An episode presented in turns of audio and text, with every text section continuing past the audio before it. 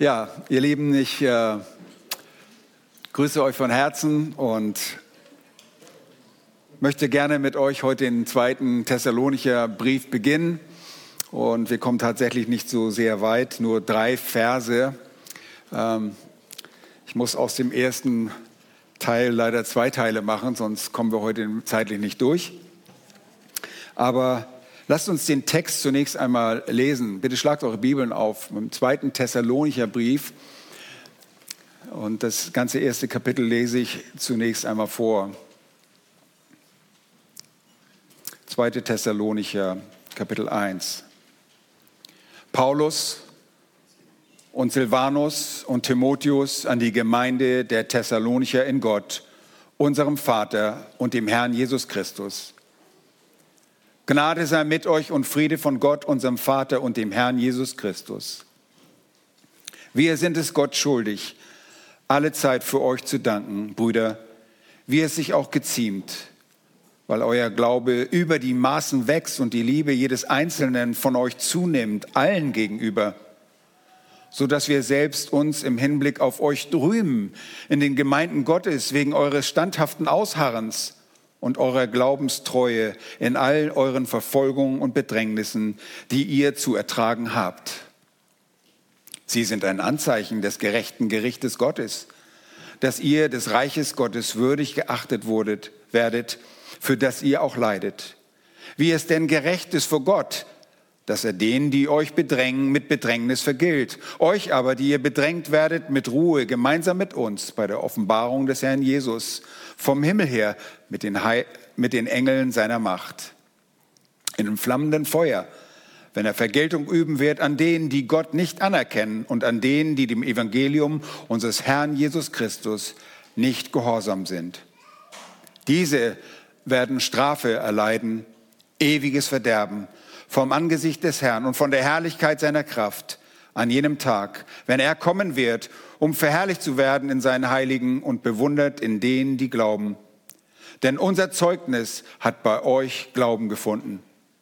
Deshalb beten wir euch, beten wir auch alle Zeit für euch, dass unser Gott euch der Berufung würdig mache und alles Wohlgefallen der Güte und das Werk des Glaubens in Kraft zur Erfüllung bringe damit der Name unseres Herrn Jesus Christus in euch verherrlicht werde und ihr in ihm, gemäß der Gnade unseres Gottes und des Herrn Jesus Christus. Soweit das Wort Gottes. Lasst uns vor der Predigt noch den Herrn bitten um Hilfe. Herr, wir beten um deine Hilfe im Verständnis deines Wortes, in der Erklärung deines Wortes und hilf uns auch, Hörer zu sein, die willig dein Wort umsetzen. Dass der Glaube in der Tat, in den Werken wirksam wird und in der Liebe zueinander und zu dir. Wir danken dir von Herzen jetzt für dein Wort in Jesu Namen. Amen. Ja, die wunderbare Gemeinde der Thessalonicher und die Anweisungen an diese Gemeinde sind für uns Herausforderung, Ermahnung und Ermutigung gleichzeitig. wir lesen und studieren diese beiden Briefe nicht, damit wir einfach nur geschichtliche Kenntnisse gewinnen, uns diese Kenntnisse aufbessern. Nein, wir lassen uns ganz praktisch durch die Anweisungen des Gründungsteams sowie das richtige Verhalten der Geschwister in Thessalonik ermutigen wir lassen uns ermahnen und wir lassen uns hoffentlich auch korrigieren, da wo nötig. Die Thessalonicher waren eine Vorzeigegemeinde. Eine Gemeinde, wie Gott sie sich vorstellte, selbst wenn es doch auch dort Schwierigkeiten und Unklarheiten gab und manchen Mangel. Wir lernen aus den Schwächen und Versäumnissen dieser Gemeinde und werden mit derselben Unterweisung dieser Briefe als Gemeinde, wir werden als Gemeinde durch die Unterweisung, die an sie ging, belehrt. Übrigens ist die Bestimmung der Gemeinde Jesu immer das Vorzeigeanliegen. Und ihr denkt über Vorzeige an Gemeinde. Paulus schreibt zum Beispiel den Ephesern, Mir, dem Allergeringsten unter allen Heiligen, ist diese Gnade gegeben worden, unter den Heiden den unausforschlichen Reichtum des Christus zu verkündigen und alle darüber zu erleuchten, welches die Gemeinschaft ist, die als Geheimnis von den Ewigkeiten her in Gott verborgen war, der alles geschaffen hat durch Jesus Christus. Warum? Damit jetzt den Fürstentümern und Gewalten in den himmlischen Regionen durch die Gemeinde die mannigfaltige Weisheit Gottes bekannt gemacht werde. Gott möchte sogar in der unsichtbaren Welt, dass wir eine Vorzeigegemeinde sind. Petrus sagt in 1. Petrus 2, Vers 9, ihr aber seid ein auserwähltes Geschlecht, eine königliche Priesterschaft, eine heilige Nation, ein Volk zum Besitztum. Warum? damit ihr die Tugenden dessen verkündigt, der euch berufen hat, aus der Finsternis zu seinem wunderbaren Licht. Nun, wir wollen uns noch einmal die, die Umstände, das Umfeld, die Ereignisse der Gemeindegründung und Gemeindeentwicklung in Erinnerung rufen. Die sind sehr wichtig und das ist auch immer wieder so ermutigend. Und wir erinnern uns nur daran, dass auf der zweiten Missionsreise der Heidenmission, jetzt auch auf europäischem Festland, äh, beobachten wir, wie Jesus seine Gemeinde durch das uns bereits bekannte Missionsteam, Paulus, Silvanus, beziehungsweise Silas, das ist sein, Silas ist sein äh, jüdischer Name, und Timotheus baut. Paulus und seine Begleiter, die zuvor Station in Philippi gemacht hatten, wie ihr wisst, dort aber nicht so zärtlich empfangen worden sind, reisten durch Amphipolis und Apollonia und kamen nach Thessalonich, wo Paulus gemäß seiner Gewohnheit wohin ging? In eine Synagoge, die Synagoge der Juden. Die Synagoge war generell betrachtet die Anlaufstelle, um Menschen zu finden, die in den Schriften belehrt worden waren. Und genau diesen Vorteil nutzte sich der nutzte der Apostel Paulus, indem er diesen Menschen erläuterte und darlegte, dass der Messias, der Christus, leiden und aus den Toten auferstehen musste. Oh, das war für die Juden nicht so leicht zu verdauen, dass ihre erwartete Hoffnung, ihr Trost leiden, dass er auferstehen oder dass er sterben und auferstehen sollte. Aber genau das war bereits geschehen. Und so nutzte Paulus in Thessaloniki die Gelegenheit und verkündigte Jesus als den Christus, den Gesalbten, den Messias der Juden, dieser verheißene Messias. Oh, wie gnädig, dass unser Gott sich einiger dieser dort versammelten Synagogenmitglieder oder Besucher erbarmte. In der Schrift heißt es, etliche der Juden wurden überzeugt. Aber die größere Zahl derer, die auf die Evangeliumspredigt des Paulus in der thessalonischen Synagoge reagierten, waren gottesfürchtige Griechen. Und, hört gut zu, prominente Frauen. Das waren wahrscheinlich Frauen von hohem Ansehen in der Stadt, bezeichnet vermutlich waren sie Ehefrauen der wichtigsten Bürger in Thessalonich. Und selbst der Gastgeber des Teams, Jason, nicht Jason, sorry, äh, Jason war wahrscheinlich einer der jüdischen Bekehrten. Später auf der dritten Missionsreise lesen wir von den Reisebegleitern des Paulus mit Namen Aristarchus und Sekundus. Der nahm das wahrscheinlich immer sehr genau mit der Zeit, der Sekundus. Äh, sie werden in Apostelgeschichte 20 und Vers 4 als Thessalonicher identifiziert. Möglicherweise kamen sie auch zu dieser Zeit zum Glauben. Gott erweckte also einige Zuhörer dort in der Synagoge, Zuhörer in Thessalonich.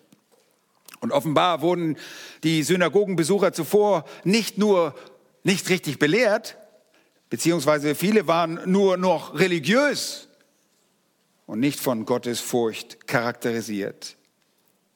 Denn in der Apostelgeschichte lesen wir dort in Kapitel 17, aber die Juden, die sich weigerten zu glauben, Hier kommt Paulus und er erklärt ihnen anhand der Schriften, dass Jesus der Christus ist, der sterben musste, der leiden musste und auferstehen musste, aber sie weigerten sich zu glauben. Stattdessen wurden sie voll Neid und sie gewannen etliche boshafte Leute vom Straßenpöbel, erregten einen Auflauf und brachten die Stadt in Aufruhr. Nun, Thessalonicher war nicht so ein kleines Kümmeldorf, sondern immerhin, wir schätzen eine Viertelmillion Einwohner, schon zu der Zeit. Und so drangen die Juden in, in, auf das Haus Jasons ein und suchten sie, nämlich die Missionare, um sie vor die Volksmenge zu führen. Es ging dort wirklich sehr heftig zu. Schließlich kommt es dazu, dass die Juden die Menge und die Stadtobersten in Aufregung versetzten. Und dafür benutzten die Juden hm, politische Agenda zur Unruhestiftung. Sie beschuldigten das Missionsteam mit Verstößen gegen die kaiserlichen Verordnungen, indem sie behaupteten, dass die Missionare den Kaiser nicht anerkannten, denn ein anderer wäre in ihren Augen König, nämlich Jesus. Und das sorgte für einen großen Aufruhr. Und so kam es, dass nur nach wenigen Wochen, vielleicht ein paar Monaten, die nun gewonnenen Brüder den Paulus und Silas fortschickten. Thessalonich wurde zu einem gefährlichen Pflaster, nicht nur für Paulus und Silas und für Timotheus, sondern auch für die Christen. Denn der Eifer der Juden war gegen sie gerichtet. Und wie wir sehen, waren es auch die eigenen Landsleute, die eigenen Landsleute der Thessalonicher, die aufgewiegelt wurden, die aus den Nationen, die aus den Heiden. Und das erlebte Paulus auch in der nächsten Stadt in Berührt, denn sobald die Juden aus Thessalonik erfuhren, dass dieser dort auch das Wort Gottes von Christus verkündigte, kamen sie selbst dorthin, um die Volksmengen aufzustacheln. Paulus musste einfach fort. Nun, ihr kennt die Details mittlerweile. Unermüdlich setzt dieser dennoch seinen Dienst fort unter den Heiden. Und er kommt schließlich nach Athen.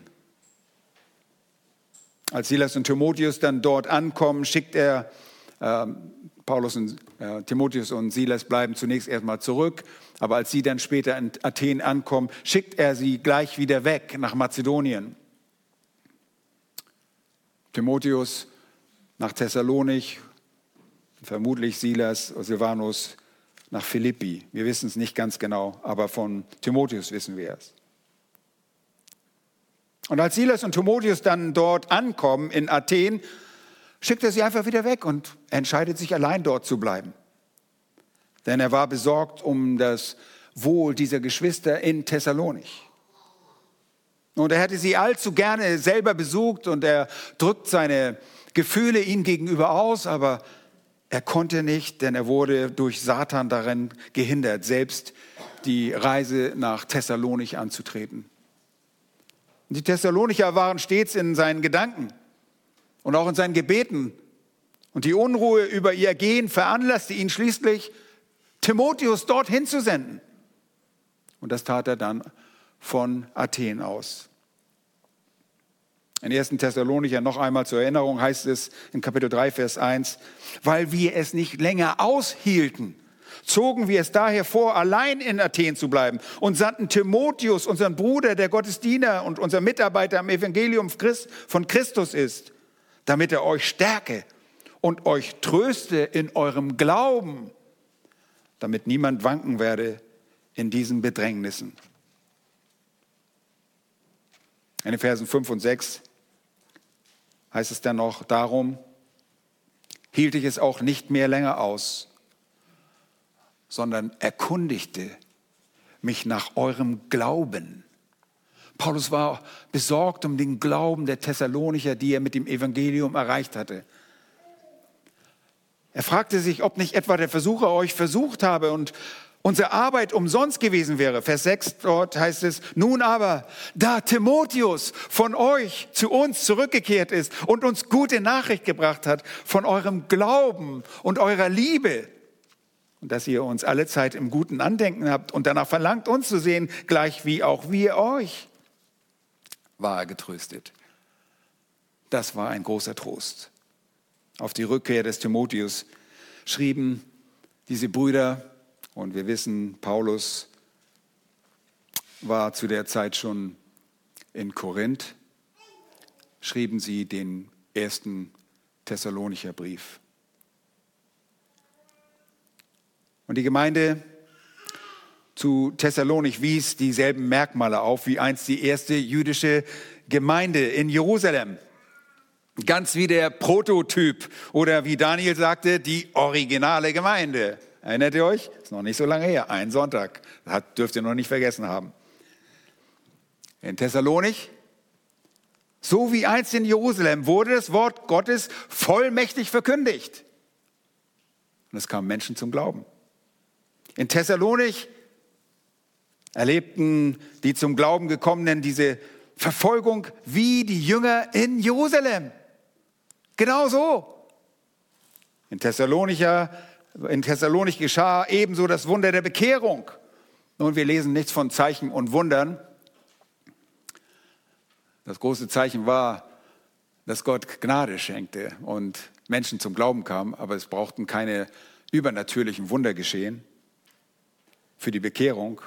Die Verkündigung des Wortes Gottes reichte aus. Und die Verkündigung war dieselbe wie zuvor in Jerusalem und an allen anderen Orten. Das Evangelium veränderte sich nicht. Und die Gläubigen in der Metropole Thessalonich erlebten dieselbe Vereinigung miteinander, so wie mit Gott.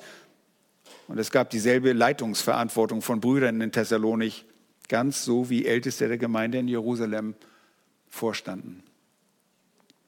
Nun, wie ermutigend zu sehen wie Jesus seine Versprechen erfüllt und seine Gemeinde baut und es immer noch tut.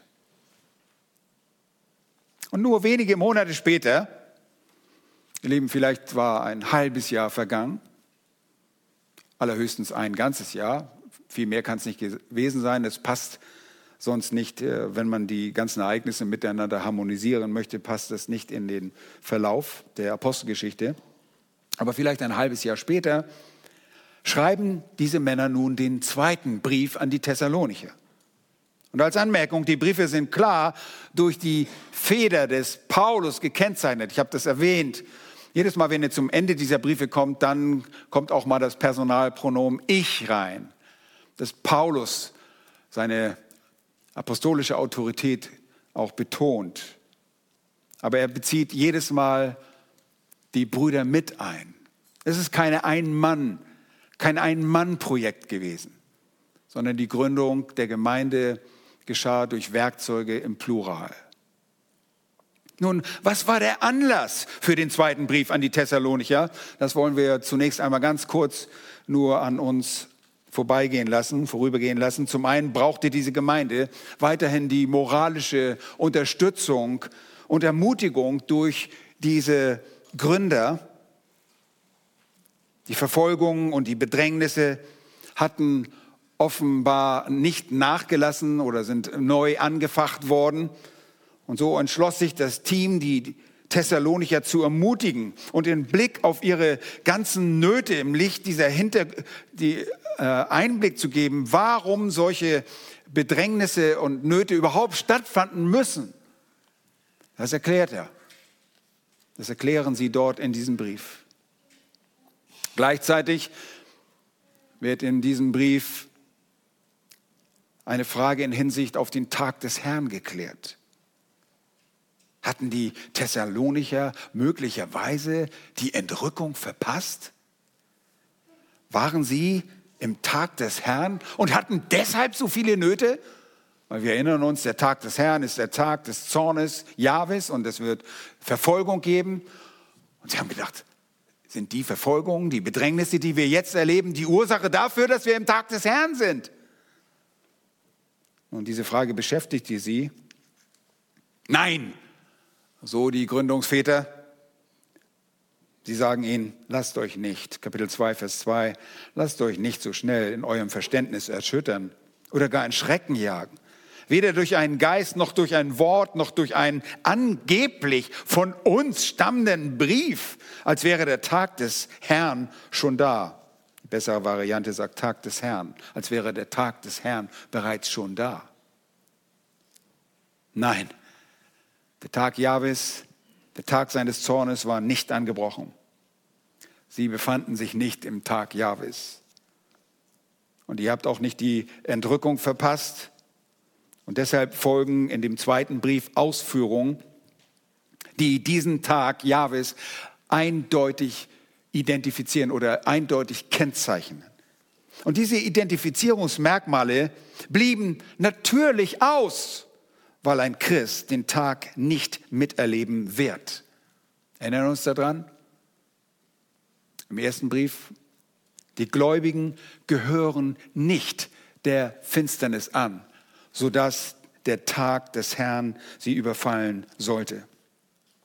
Ist das nicht wunderbar? Das wird uns nicht überfallen. Wir warten als nächstes Ereignis auf die Entrückung, ein imminentes, ein unmittelbar bevorstehendes Ereignis. Aber diese Wahrheit wurde ihnen bereits im ersten Brief deutlich mitgeteilt.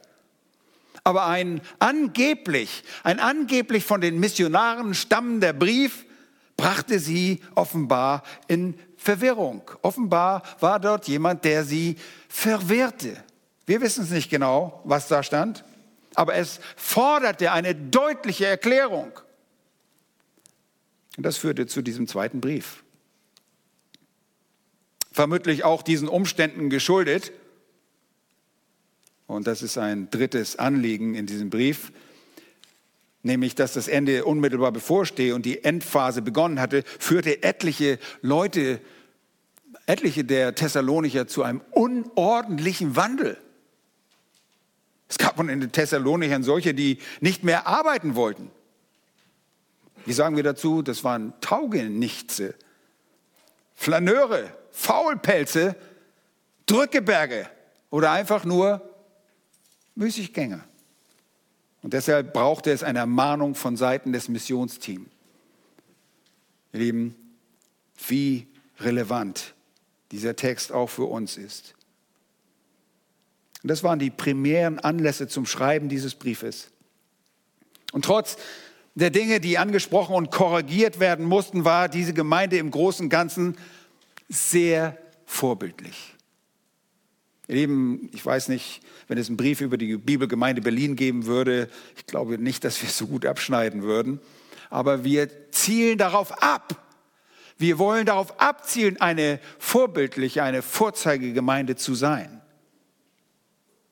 Nun, lasst mich das an euch anhand des Textes erklären, was es ist und wie die Merkmale sind.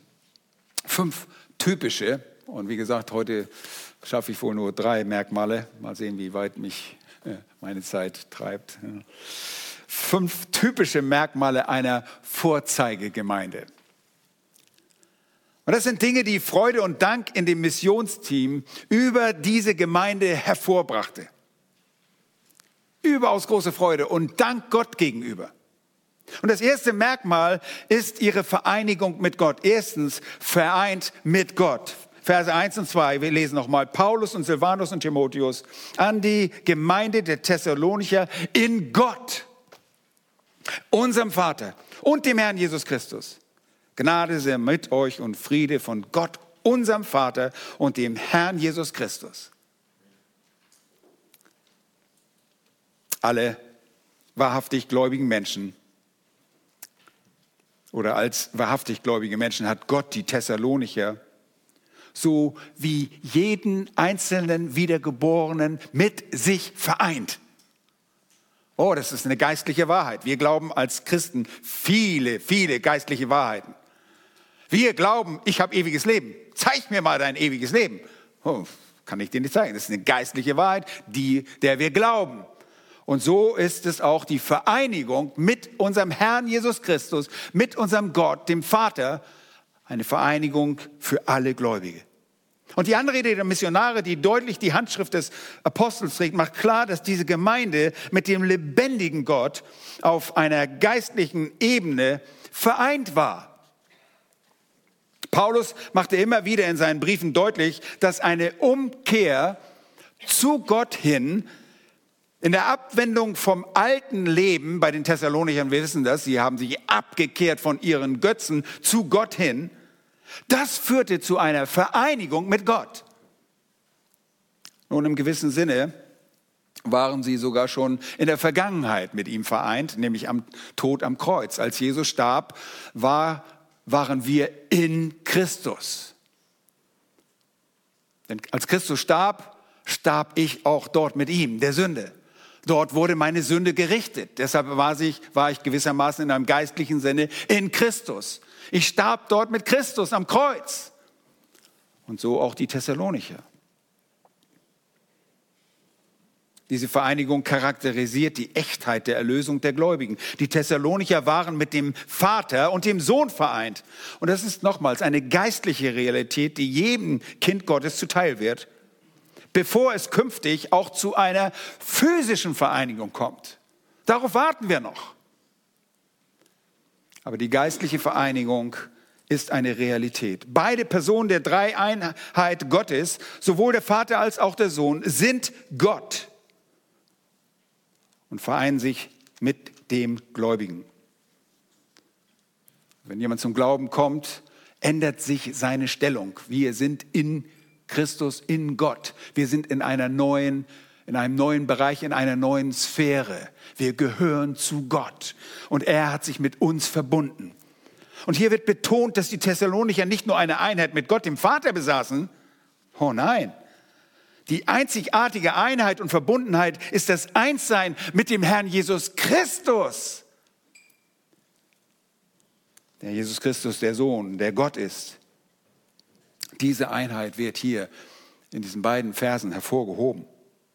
Nur wer auch mit Christus vereint ist, ist wahrhaftig ein Kind Gottes. Nur wer mit dem Bräutigam vereint ist, ist die Braut oder Teil der Braut. Nur wer auch mit Christus verbunden ist, befindet sich auf dem rechten Weg zu Gott. Und das ist eine wichtige Betonung, denn in Christus, ihr Lieben, in Christus, in Jesus Christus liegt der Schlüssel zu unserem Heil. Und Petrus machte das in seiner Verkündigung so deutlich. In der Apostelgeschichte Kapitel 4 sagt er in Vers 12, es ist in keinem anderen das Heil, denn es ist kein anderer Name unter dem Himmel den Menschen gegeben, in dem wir gerettet werden sollen. Kein Mensch auf dieser Erde wird ohne Jesus, den Christus, zu Gott gelangen. Kein Mensch. Wir können nicht sagen, jeder nach seiner Fasson, jeder habe seinen Glauben, wie er will. Nein, es gibt nur diesen einen Weg. Nun, Lauft ihr nicht der Gefahr, irgendwie ein bisschen verbohrt zu sein und engstirnig zu sein? Nun, das ist die Wahrheit. Wir verkündigen die Wahrheit und nicht irgendwelche Engstirnigkeiten. Wir verkündigen das Wort Gottes und nicht unsere eigenen Erfindungen. Und die ungläubigen Juden haben bis heute ihre Schwierigkeiten mit der Person Jesu. Die ungläubigen Juden glauben nicht einmal Jahwe ihrem Gott. Sie glauben nicht einmal dem Vater. Und wie kannst du das sagen? Nun, ich kann es deshalb sagen, weil der Vater den Sohn gesandt hat. Und wenn sie ihm geglaubt hätten, dem Vater geglaubt hätten, dann hätten sie Jesus angenommen. Aber das haben sie nicht getan. Statt Gott, dem himmlischen Vater, zu glauben, der seinen Sohn zur Erlösung sandte, errichten sie heute ihre eigene Gerechtigkeit auf. Sie versuchen durch eigene Werke und Mittel zu Gott zu kommen und immer noch durch Gesetzeswerke. Wobei Gott sagte, das gibt es nicht. Diese eigene Gerechtigkeit wird sie niemals, wird niemanden zu Gott bringen und niemals mit Gott vereinen. Weder er jetzt noch in der Zukunft. Der Mensch braucht Christus, den Erlöser. Und in der Hinwendung zu ihm, die wahre Umkehr, die erforderlich ist, um den Gläubigen durch seinen Geist zu gewinnen und zu bewohnen. Gott bewohnt uns durch seinen Geist. Wir sind mit ihm eins. Und dieser rettende Glaube gewährt dem Sünder die Vergebung einerseits und auf der anderen Seite die Gerechtigkeit Jesu. Wir brauchen mehr als nur Vergebung, wir brauchen auch die Gerechtigkeit Jesu. Und deshalb ist Jesus so zentral. Aber alle, die das begriffen haben, sind in einer geistlichen Verbundenheit mit dem Herrn. Und das wird ausgedrückt, indem wir in ihm und er in uns. Das lesen wir so häufig in der Schrift. Und bitte gebt nicht auf, wenn ihr das lest, weil es irgendwie so ein bisschen abstrakt oder mystisch zu sein scheint. Wir in ihm und er in uns. Er lebt in uns durch seinen Geist. Und wir sind mit ihm so verbunden, dass wir in ihm sind. Diese Verbundenheit der Gemeinde mit Christus drückt Jesus wohl nirgends und verständlicher aus als in dem Text von Apostelgeschichte 9, als Saulus zum Glauben kommt. Und ihr erinnert euch daran, was er sagt. Ihr erinnert euch an die Situation, das ist auch eine Verfolgungssituation. Saulus schnaubte immer noch. Er schnaubte gegen die Jünger, der noch Drohung und Mord schnaubte. Und er ging nämlich immer zum hohen Priester und er ließ sich dort Briefe nach Damaskus an die Synagogen äh, geben und mit der Absicht, wenn er irgendeinen Anhänger des Weges fände, also Christen fände, ob Männer oder Frauen, sie gebunden nach Jerusalem zu führen. Da heißt es in Apostelgeschichte 9, als er aber hinzog, begab es sich, dass er sich Damaskus näherte und plötzlich umstrahlte ihn ein Licht vom Himmel. Und er fiel auf die Erde und hörte eine Stimme, die zu ihm sprach, Saul, Saul, warum verfolgst du mich? Er sagte, Herr, wer bist du? Und der Herr antwortete oder sprach, ich bin Jesus, den du verfolgst. Seht ihr, die Verfolgung der Gemeinde ist die Verfolgung Jesu. So sehr identifiziert sich Jesus mit seiner Gemeinde. So sehr sind wir mit ihm verbunden. Jesus ist so sehr mit uns, den Gläubigen, verbunden, eins gemacht, dass er in der Verfolgung der Gemeinde die Verfolgung seiner Person sieht. Und das sind wir. Das ist eine geistliche Wahrheit. Du gehörst Christus an, wenn du ihm wirklich vertraust und glaubst. Einssein mit Christus, das beschreibt das Leben eines Christen. Und dieses Einssein mit Gott kommt aus der Gnade Gottes. Das ist nicht irgendwie eine Errungenschaft oder irgendeine Leistung, die wir vollbracht hätten, sondern Gott gewährt sie dem Sünder in seiner Gnade, in einer unverdienten Gunst, greift Gott in das Leben eines Menschen ein und er macht ihn zu einem Kind Gottes und vereint ihn mit sich selbst. Und diese Gnade mögen die Thessalonicher auch fortwährend begleiten. Und das war der Wunsch der, und das Gebet des Paulus und des Silvanus und Timotheus. Da heißt es, Gnade sei mit euch weiterhin. Dieser Wunsch war nicht nur ein Wunsch, sondern auch ein Gebet. Gnade sei mit euch und Friede von Gott. Der Wunsch war auch ein Gebet. Und sie wussten, dass auch daraus, nämlich aus dieser Gnade, der notwendige Friede erwachsen würde. Wenn du Gnade mit Gott hast, das ist die Ursache für den Frieden. Die Gnade geht dem Frieden voraus. Ohne Gnade kein Frieden mit Gott. Nun, die Verbundenheit mit Gott, unserem Vater, erinnert die, die Gemeinde auch an die Verbundenheit mit ihren geliebten Glaubensvorbildern. Seht ihr, wie hier betont wird. Es war im ersten Brief nicht so. Da gibt es zwar eine Variante, die das auch betont, aber in den besseren Handschriften wurde es nicht betont. Hier heißt es unserem Vater. Gleich zweimal. Paulus, Silvanus und Timotheus sagen unserem Vater. Wisst ihr, was das bedeutet? Sie schreiben an diese Gemeinde und sie sagen, das ist unser Vater. Mit anderen Worten, ihr gehört derselben Familie an wie wir. Wir sind vereint. Und deshalb, ihr Lieben, ist Familie auch so wichtig. Deshalb greift auch der Feind immer wieder die Familie an, damit dieses Bild zerstört wird. Es braucht einen Vater und der himmlische Vater hat Söhne. Und wir als Söhne sind mit ihm verbunden, aber auch miteinander, denn wir gehören der Familie Gottes an.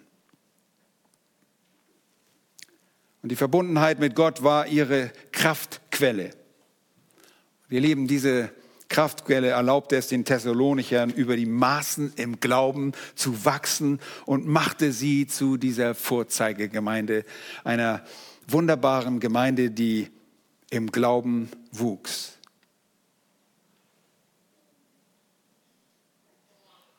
Nun,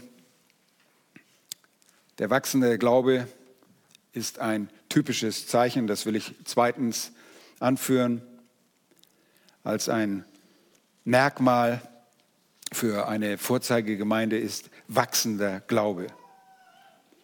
Und da heißt es in Vers 3 der ersten Hälfte, wir sind es Gott schuldig, alle Zeit für euch zu danken, Brüder, wie es sich auch geziemt, weil euer Glaube über die Maßen wächst. Nun, der Glaube an sich ist schon ein Geschenk, ist eine Gabe Gottes. Das ist nicht etwas, was ich selbst produziere. Es ist nicht etwas, wozu ich mich einfach entscheide und sage, ob jetzt würde ich einfach glauben, sondern es ist ein Geschenk Gottes. Es ist die Gnade Gottes, die unverdiente Gunst, die wirksam wird, dass wir glauben können. Aber so ist auch Wachstum ein Geschenk. Paulus schreibt nur ein paar Jahre später in dem ersten Brief an die Korinther, und er sagt, ich habe gepflanzt, Apollos hat begossen, Gott aber hat das Gedeihen gegeben. Ja, was ist denn Gedeihen? Nun, Gedeihen ist das Wachsen. Ja, wenn die, deine Blumen gedeihen im Vorgarten, dann wachsen sie. Bei den meisten gehen die Blumen ein, wenn man sie nicht richtig bewässert. Und dann sagt er in Vers 7, dort in 1. Korinther 3, so ist also weder der etwas, welcher pflanzt, noch der, welcher begießt, sondern Gott, der das Gedeihen gibt. Wachstum kommt von Gott. Der Dank für, für das überaus große Wachstum der Thessalonicher geht deshalb als eine Verpflichtung, als ein Pflichtbewusstsein gleich doppelt an Gott. Wir sehen das nämlich auch noch mal später in Kapitel 2. Da danken sie nochmals dafür. Danken sie dem Herrn. Und wir können keiner Person sagen, danke, dass du gewachsen bist. Habt ihr das schon mal gehört? Das ist komisch, ne? Äh, gehst zu deinem Kind und sagst, oh, danke, dass du gewachsen bist. Ich habe nämlich Klamotten gekauft, die groß genug sind. Jetzt passt du da rein. Danke, dass du das erfüllt hast. Äh, du bist mir schocke, wenn du das sagst, ja. Nein, Gott gibt Wachstum. Gott macht es. Gott können wir danken, wenn Wachstum da ist, obwohl sowohl im physischen als auch im geistlichen. Gott schenkt Wachstum.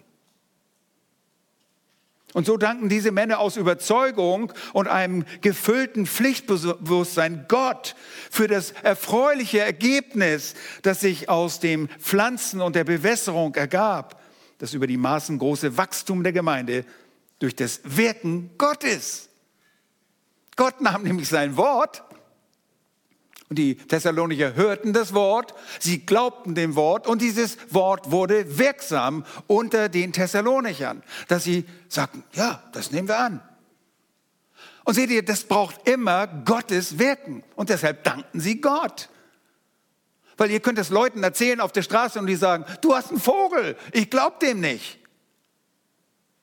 Warum nicht? Warum glauben sie nicht? Weil Gott nicht in ihrem Herzen wirkt. Und die, die Missionare sind einfach vor Freude außer sich. Inmitten von Verfolgung und Bedrängnissen, die diese Zeit für sie kennzeichnete, wuchs die Gemeinde und war immer noch am Wachsen. Die haben nicht gesagt, nee, äh, jetzt geht's, jetzt machen wir erstmal eine Pause, bis die Juden und unsere eigenen Landsleute erstmal ein bisschen zur Ruhe kommen. Wir müssen erstmal ein bisschen Liebkind mit denen machen. Vielleicht müssen wir ein bisschen äh, user-freundly, äh, wie sagt man, äh, besucherfreundlich werden. User-freundly, besucherfreundlich werden. Wir müssen vielleicht erstmal ein bisschen populär werden bei denen. Vielleicht können wir dann weitermachen. Nein. Sie wuchsen. Übrigens, eine gesunde Gemeinde hört nie auf zu wachsen. Wir können nie sagen, angekommen. Oh, wie vermessen ist das? Vor allen Dingen kommen immer wieder neue Leute dazu. Die müssen immer wieder neu wachsen. Und diese Worte sind eine kollektive Ermutigung für die Geschwister, weil die meisten von ihnen ihrem Gott in allem vertrauten. Das ist es, Zu wachsen ist im Vertrauen zu wachsen, voranzukommen. Und der erste Brief, so wie die überlieferten Worte der Missionare, hatten die gewünschte Wirkung übertroffen. Das, was sie ihnen verkündigten, so wie der Brief, der erste Thessalonicher Brief, ist Gottes Wort. Stell dir vor, du kriegst Gottes Wort in deinem Briefkasten. Klasse Sache, ne? No, wir haben das ja hier vor uns liegen. Wir brauchen das nicht im Briefkasten. Aber sie bekamen einen Brief und das war Gottes Wort. Und deshalb konnten sie wachsen. Sie wuchsen aufgrund der Worte der Apostel, dieser Missionare, wie wir aus 1. Thessalonicher 2, Vers 13 äh, sehr wohl erkennen. Sie nahmen dieses Wort auf und dieses Wort wurde auch wirksam unter den Gläubigen. Und deshalb wuchsen sie. Ich lese es euch nochmal vor. Wir danken Gott alle Zeit für euch alle, 1. Thessalonicher 1, 2 und 3, für euch alle, wenn ihr euch erwähnt in unseren Gebeten, indem wir unablässig gedenken an euer Werk im Glauben. Seht ihr, die hatten Glauben, aber das war nicht nur irgendwie ein Glaube, ich glaube, ja, morgen kommt Gott, morgen wird er mich beschenken, morgen wird er mir schöne Sonne geben, weil ich habe darum gebeten. Schließlich kann ich ja Gott anflehen und er wird meine Wünsche erfüllen. Habe ich doch so gelernt. Bete Gott an und bitte ihn um alles, was du willst. Nein, nein. Ihr Glaube hatte weitreichende Folgen. Und das ist das Kennzeichen des echten Glaubens. Was bedeutet es, im Glauben zu wachsen? Es ist mehr als nur Kenntnisse von Gott zu haben. Das Glaubensbekenntnis in und auswendig zu kennen, ist kein Glaubenswachstum. Ich meine, es ist schön, wenn ihr das äh, könnt und wisst, was da steht, aber das ist kein Glaubenswachstum. Zu glauben, dass Gott nicht nur die Menschen, sondern tatsächlich auch die Tiere gemacht hat, oh, das ist ein Fortschritt, Wahnsinn. Nein, das ist auch nicht damit gemeint. Stell dir vor, ich bin gerade im Glauben gewachsen. Ich glaube sogar, dass Gott die Tiere gemacht hat, nicht nur die Menschen. Ja, toll. Nein, es ist auch kein Wachstum, wenn du die chronologischen Ereignisse der Eskatologie, der Endzeitgeschichte kennst. Das ist kein Glaubenswachstum. Nein, es spricht einem von einem wachsenden Vertrauen in die Souveränität Gottes, die, hört gut zu, das Kind Gottes dazu veranlasst, den Worten Gottes zu entsprechen. Das hat mit Handlung zu tun, mit einer Veränderung im Leben. Vorher hast du das nicht geglaubt, was Gott gesagt hat. Du bist von irgendeinem toten Götzen niedergefallen. Jetzt glaubst du Gott.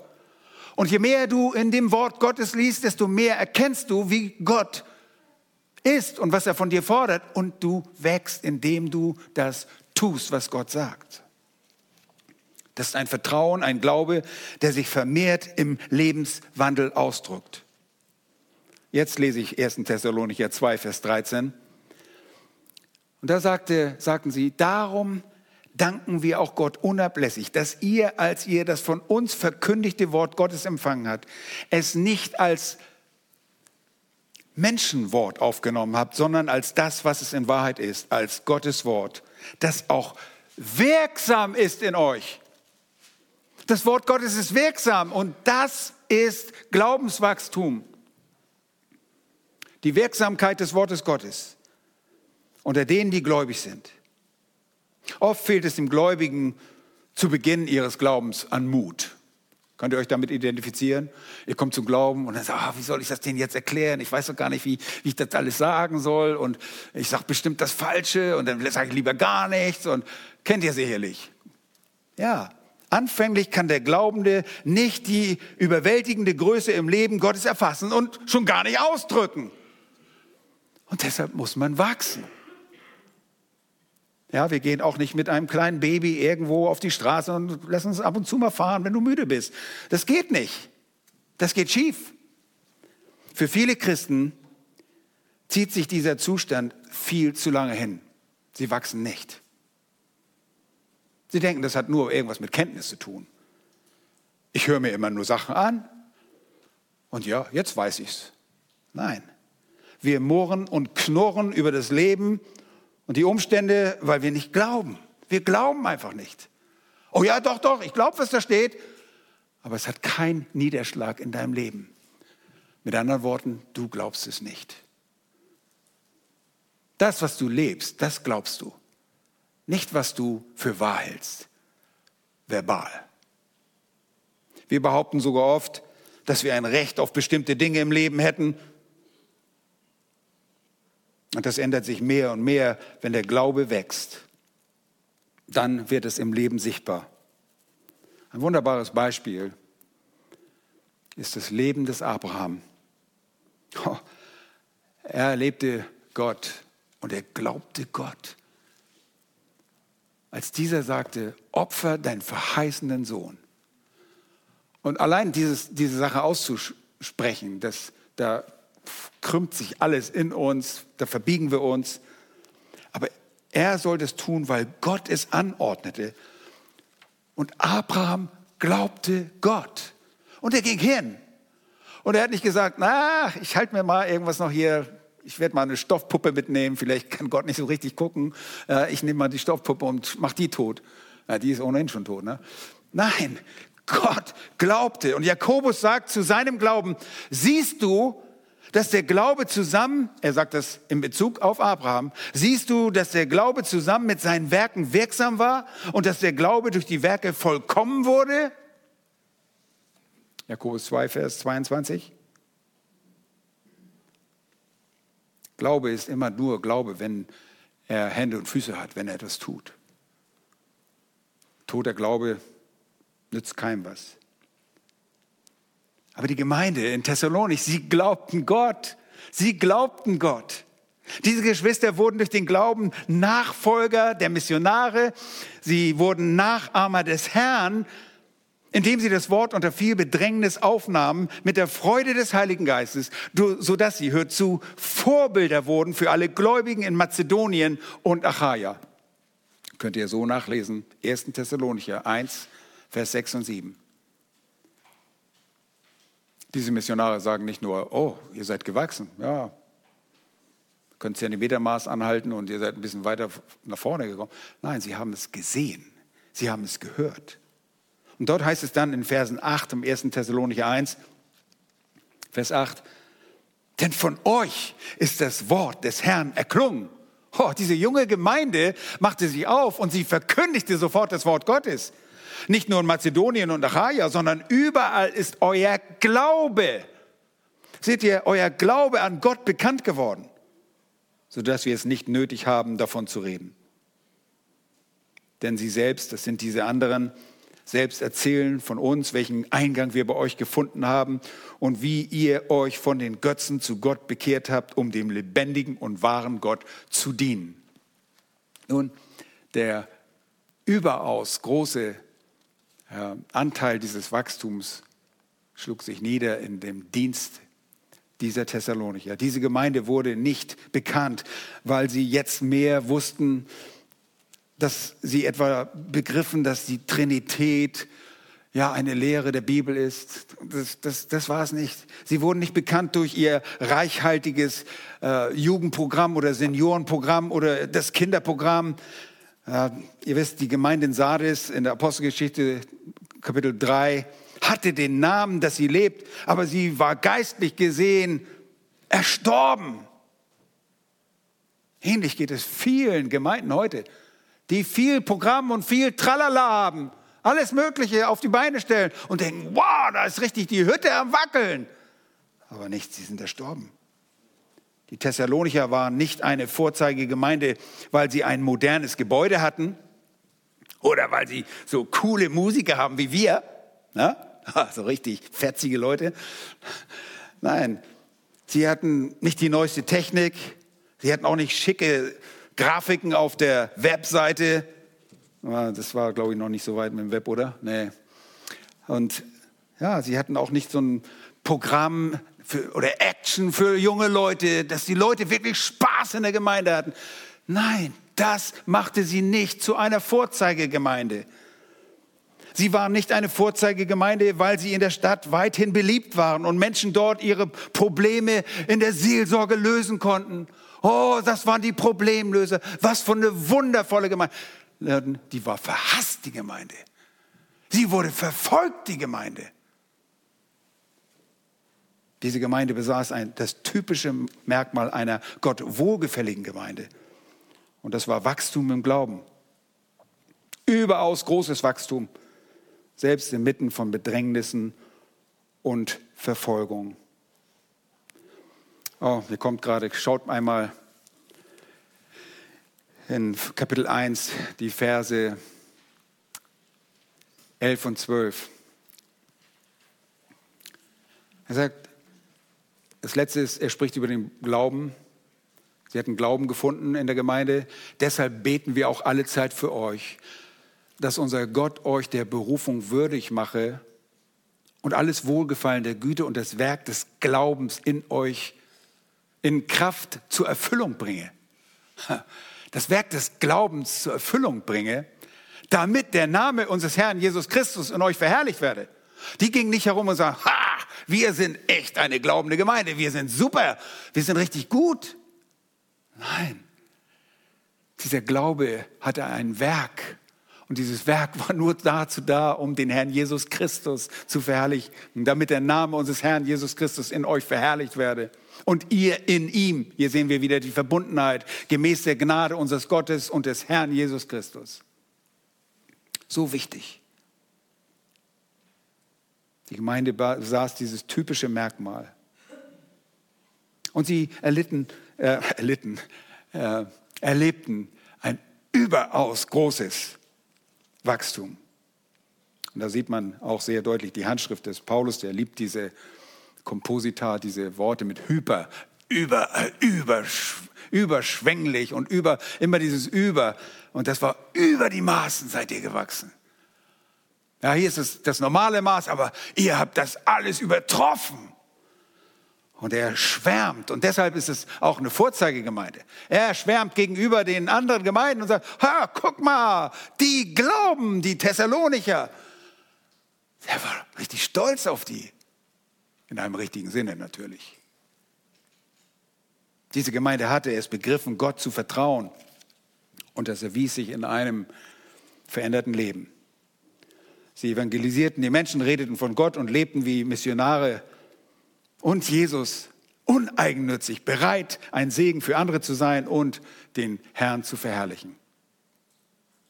Und das führt mich zum zweiten Punkt, obwohl ich hier noch ein paar Ausführungen habe, aber äh, ihr habt zu doll an der Schraube gedreht.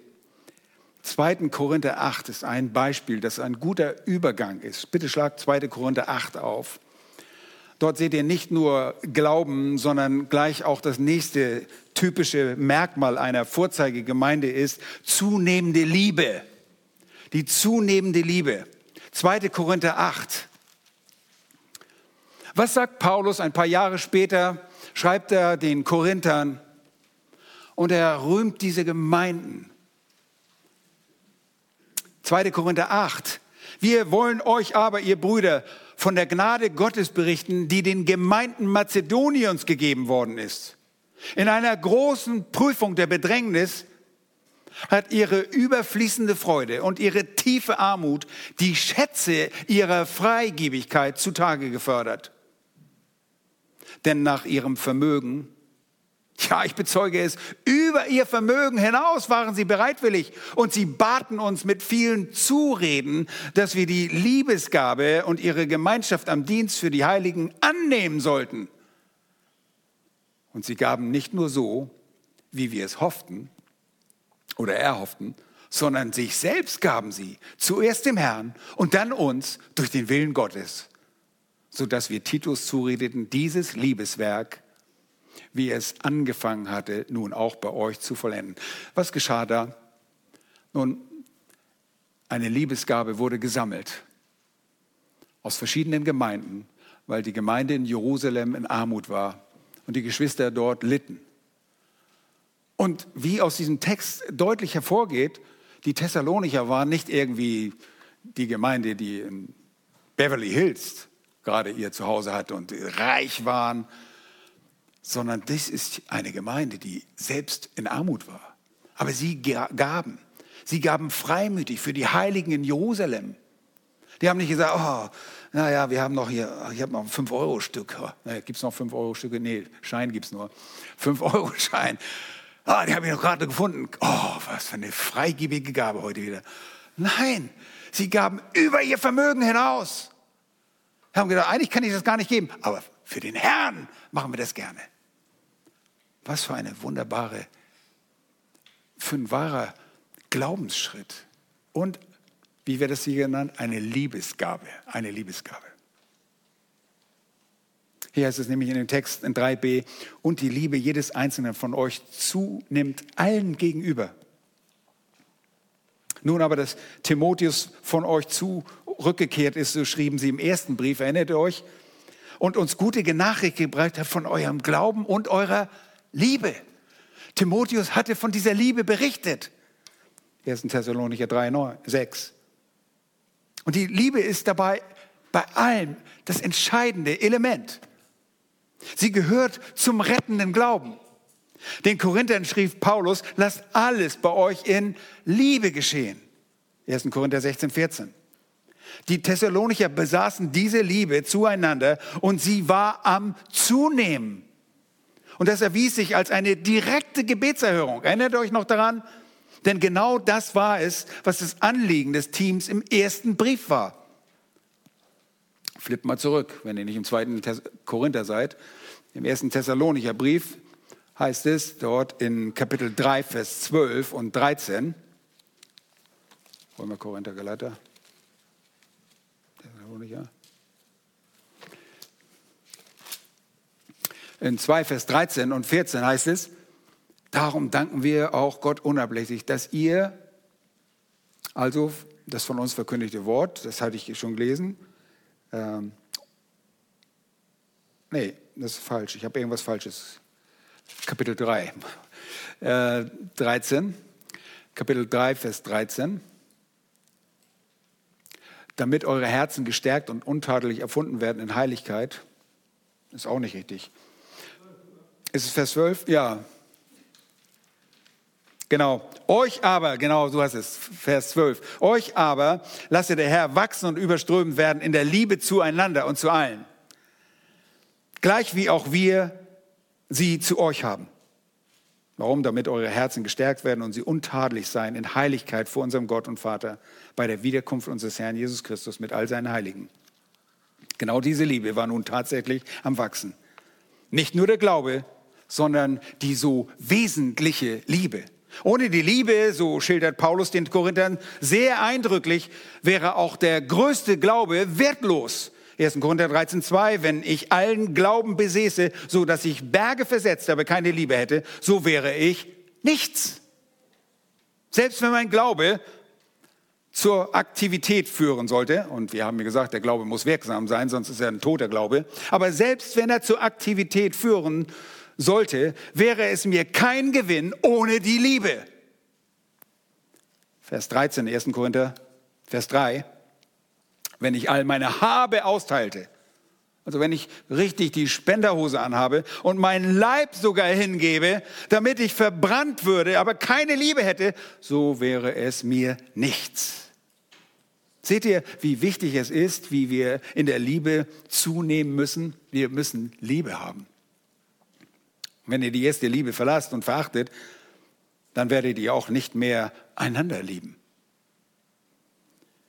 Die meisten Ausleger verstehen unter der ersten Liebe, die auch in der Offenbarung Kapitel 2 von den Ephesern verlassen wurde, die, sie sehen darin die ursprüngliche christliche Liebe der Geschwister zueinander.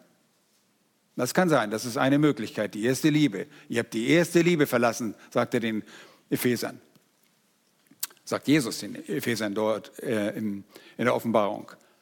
Und das kann sein, denn die Ermahnung des Paulus an die Ältesten von Ephesus in Apostelgeschichte 20, 35 sagt es auch. Nehmt euch der Schwachen an, das ist deutlich ein Liebeszeichen.